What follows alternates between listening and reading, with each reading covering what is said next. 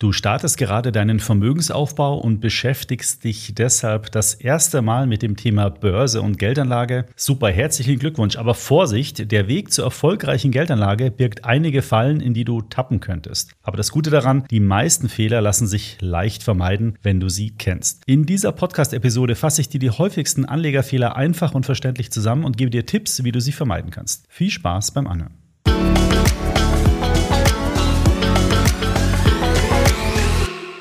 So, starten wir gleich ins Thema. Du hast ja im Intro schon gehört, heute geht es um das Thema Anlegerfehler, also Fehler, die du bei der Geldanlage machen kannst. Und in der Regel führen diese Fehler entweder, und das wäre dann sogar noch das Gute, zu einer geringeren Rendite oder, und das wäre das Schlimme, zu richtig fetten Verlusten. Und genau darum geht es heute. Ich möchte dir diese Anlegerfehler näher beschreiben und kurz erläutern mit dem Ziel, dass du sie eben nicht machst und am Ende langfristig bessere Finanzentscheidungen für dich und deine Zukunft triffst. Und on top machen wir auch nochmal einen kleinen Exkurs in die Börsenpsychologie und ich erkläre dir, warum Emotionen an der Börse fehl am Platz sind. Aber genug der Vorrede, starten wir mal mit dem ersten Anlegerfehler. Und den betitle ich mal als übermäßiges Risiko.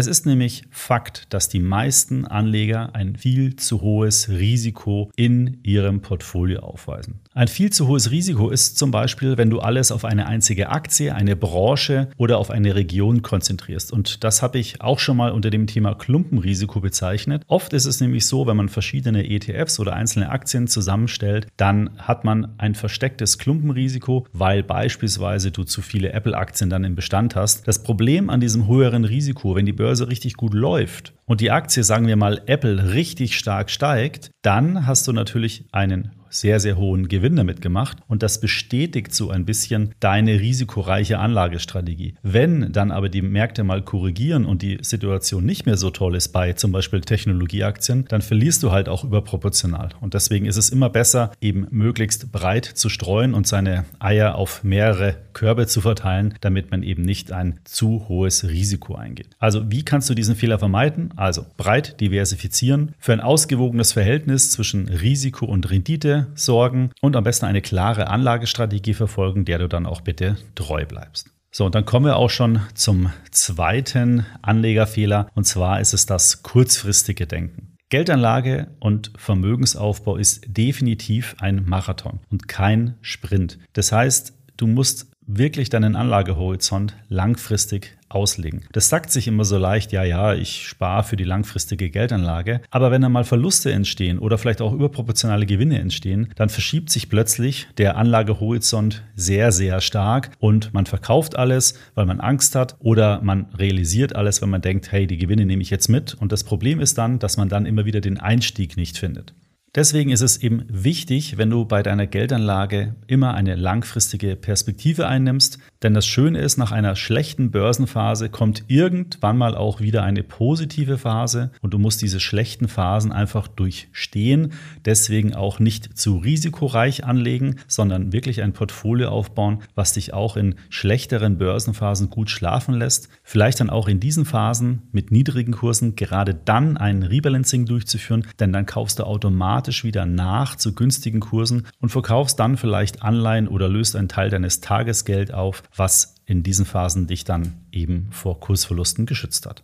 Der nächste Anlegerfehler lässt sich ganz gut mit dem Sprichwort hin und her macht Taschen leer beschreiben. Das bedeutet, je öfters du handelst, mit jeder Transaktion entstehen Kosten, Gebühren. Das sind einmal die Ordergebühren bei deinem Broker, es sind aber auch der Spread, also der Unterschied zwischen dem Kauf- und Verkaufskurs. Und wenn du also viel handelst, dann ist in der Regel oftmals am Ende nichts passiert und außer Spesen dann eben nichts gewesen. Und deswegen ist es viel, viel sinnvoller, wieder langfristig zu agieren, breit gestreut zu diversifizieren, eine Anlagestrategie für sich zu definieren und dann der Anlagestrategie treu bleiben und ab und an mal ein Rebalancing durchführen, anstatt wie hektisch hin und her handeln.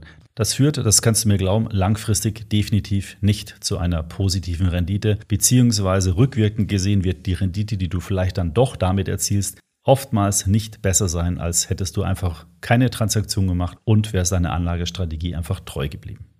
Der nächste Anlegerfehler ist unzureichende Recherche. Ich sage ja immer, Geldanlage muss nicht kompliziert sein, aber natürlich musst du dich schon ein bisschen mit der Materie beschäftigen. Also welchen ETF beispielsweise willst du nehmen? Warum willst du ihn nehmen? Gibt es andere ETFs, die vielleicht naja, eine bessere Kostenstruktur haben oder eine bessere Rendite haben. Also einen gewissen Aufwand muss man bei der Erstellung eines Portfolios schon betreiben. Aber wenn das mal gemacht ist und du kannst dich da auch sehr gut an unseren Musterportfolios zum Beispiel orientieren und du dann alle anderen Fehler nicht machst, also nicht viel handelst, breit gestreut investiert bist, nicht zu viel Risiko eingehst, dann musst du eigentlich wirklich nicht mehr so viel Zeit reinstecken in deine Anlagestrategie und wirst am Ende dein Sparziel oder dein Investitionsziel relativ sicher und wahrscheinlich erreichen.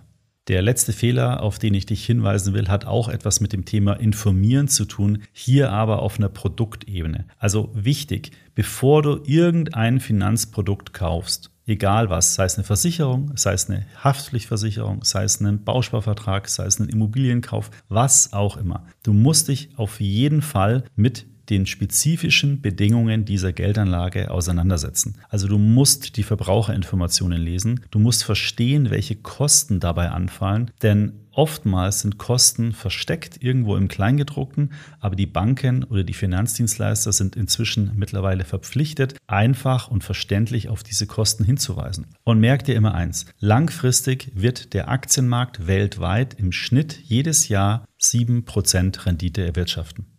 Und Aktien sind in der Regel die risikoreichste Geldanlage, die du machen kannst als Privatanleger. Wenn du jetzt also ein Investment tätigst, was jährliche Kosten von zum Beispiel 3,5 Prozent hat, dann kannst du sicher sein, dass ungefähr 50 Prozent von deiner langfristig erzielbaren Rendite, also 7 Prozent minus 3,5 ist 3,5, also die Hälfte von deiner erzielbaren Rendite wirst du anhand von Kosten draufzahlen. Und das macht einfach keinen Sinn. Und wenn du jetzt zum Beispiel, deswegen sind ETFs ja so populär, nur ein ETF-Portfolio mit 0,35% Kosten erstellst, dann bleiben halt von deinen 7% viel, viel mehr Rendite pro Jahr übrig, die in deinen Geldbeutel fließen, anstatt in irgendeinen Geldbeutel von einem Finanzberater, von einem anderen Finanzprodukt und so weiter. Das heißt, achte auf die Kosten. Wenn die Kosten für eine Geldanlage zu hoch sind und zu viel Anteil an deiner langfristig erzielbaren Rendite abzwacken, dann ist es in der Regel kein gutes Investment. Das bedeutet, du kannst anhand der Kosten schon sehr gut einschätzen, ob das Produkt langfristig dich wirklich zu deinem Finanzziel bringt und oder führt und ob du es damit erreichen wirst. So, diese ganzen Anlegerfehler basieren ja alles auf Fakten und auf rationalen Entscheidungen. Es gibt aber auch noch ganz viele emotionale Fallstricke, in die du tappen kannst. Die haben nichts mit dem Produkt zu tun, die haben nichts mit dem Berater oder mit Kosten zu tun, sondern die haben ausschließlich allein mit dir und deiner Psyche zu tun. Und deswegen ist es super wichtig, diese Probleme und diese Fehler auch zu kennen. Da gibt es eine ganze Menge Fallstricke. Die wichtigsten möchte ich jetzt da auch noch mal kurz für dich zusammenfassen. Die erste Emotion, mit der du dich auseinandersetzen musst, ist übermäßiger Optimismus. Und du kennst das. Die letzten 10, 15 Jahre sind die Börsen nur nach oben gegangen. Und man denkt, dass es dann immer so weitergeht. Also Apple wird jedes Jahr um 20 Prozent steigen. Der Dow Jones steigt jedes Jahr um 10, 15 Prozent. Aber die letzten Monate haben ja gezeigt, dass es eben nicht so ist. Irgendwann mal ist ein Zyklus zu Ende. Das heißt, du musst dich einfach realistisch auf die 7 Prozent, die ich vorhin schon erwähnt hatte, für einen weltweiten Aktienmarkt ähm, ja, zufrieden geben oder darauf einstellen, denn alle Phasen, die über 7% oder richtig schlechte Börsenphasen, das sind alles Ausnahmen. Und du kannst diese Ausnahmen, also wenn der Markt nur fällt oder wenn der Markt nur steigt, kannst du nicht als gegeben hinnehmen und in die Zukunft fortschreiten, sondern das Einzige, worauf du dich wirklich verlassen kannst, ist der langfristige Durchschnitt der Rendite. Und der ist beim MBCI World eben rund 7%. Und alles, was drüber und drunter liegt, ist eine Ausnahme. Deswegen nie zu optimistisch sein, immer realistisch bleiben und sich auf die 7% pro Jahr einfach emotional einstellen. Der zweite Punkt ist die Herdenmentalität. Und das ist wirklich sehr, sehr gut, weil ich glaube, Gerd Kommer würde das hier als Investmentpornografie bezeichnen. Diesen Trick wenden nämlich immer Finanzmagazine an. Also wir vom Extra-Magazin Gott sei Dank nicht. Aber wenn du so Kandidaten wie Focus Money, der Aktionär oder Börse Online dir anschaust, dann ist es oft so. Und zwar immer in guten Börsenphasen werden die besten Aktien vorne aufs Cover geschrieben. So nach dem Motto, 1000 Prozent mit Apple, jetzt kannst du es auch. Und das bedient sozusagen das Herdenverhalten, die Herdenmentalität. Weil es suggeriert dir, boah, andere haben Geld damit verdient, ich will das auch. Und sozusagen, du wirst dazu verleitet, dann auch in Aktien zu investieren, weil die in der Vergangenheit sehr gut gestiegen sind, was aber nichts heißen muss, dass die in der Zukunft auch so weiter steigen. Deswegen achte hier immer drauf und bleib nüchtern und neutral. Als ETF-Anleger kann ich sowieso sagen, äh, definiere dir eine Anlagestrategie, bleib dieser Anlagestrategie treu und wenn du auf solche, sagen wir mal, Sondereffekte setzt, dann bitte mit kleinem Geld. Am besten ist es aber gleich nicht auf den Fehler Herdenmentalität reinzufallen. Eine weitere emotionale Falle ist das Thema Verlustaversion. Ist klar, kein Mensch will Verluste erleiden. Aber wenn du heute in ein Tagesgeld investierst, weil du dort 2,5% Rendite bekommst, weil du weißt, dass du damit kein Geld verlieren wirst, dann nimmst du dir mit dieser Entscheidung auch gleichzeitig die Chance, langfristig 7%, also fast dreimal so viel am Kapitalmarkt zu verdienen wie mit einem Tagesgeld. Und deswegen sollte man sich eben nie von der Verlustaversion leiten lassen, sondern immer rational schauen, welche Renditechancen gibt es wo, wie sieht die Risiken? Und durch eine tolle Diversifikation, also Verteilen der Gelder auf verschiedene Anlageklassen, also Aktien und Tagesgeld, kannst du dir dann beispielsweise ein Portfolio bauen, wo du eben einen Teil deines Geldes höher verzinst anlegen kannst und der andere Teil gibt dir eine gewisse Stabilität im Portfolio. Also lass dich nicht von der Verlustaversion leiten, sondern geh rational an deine Anlagestrategie heran, finde eine, die zu deinem Typ passt und setze dann dein Portfolio am besten mit ETFs um.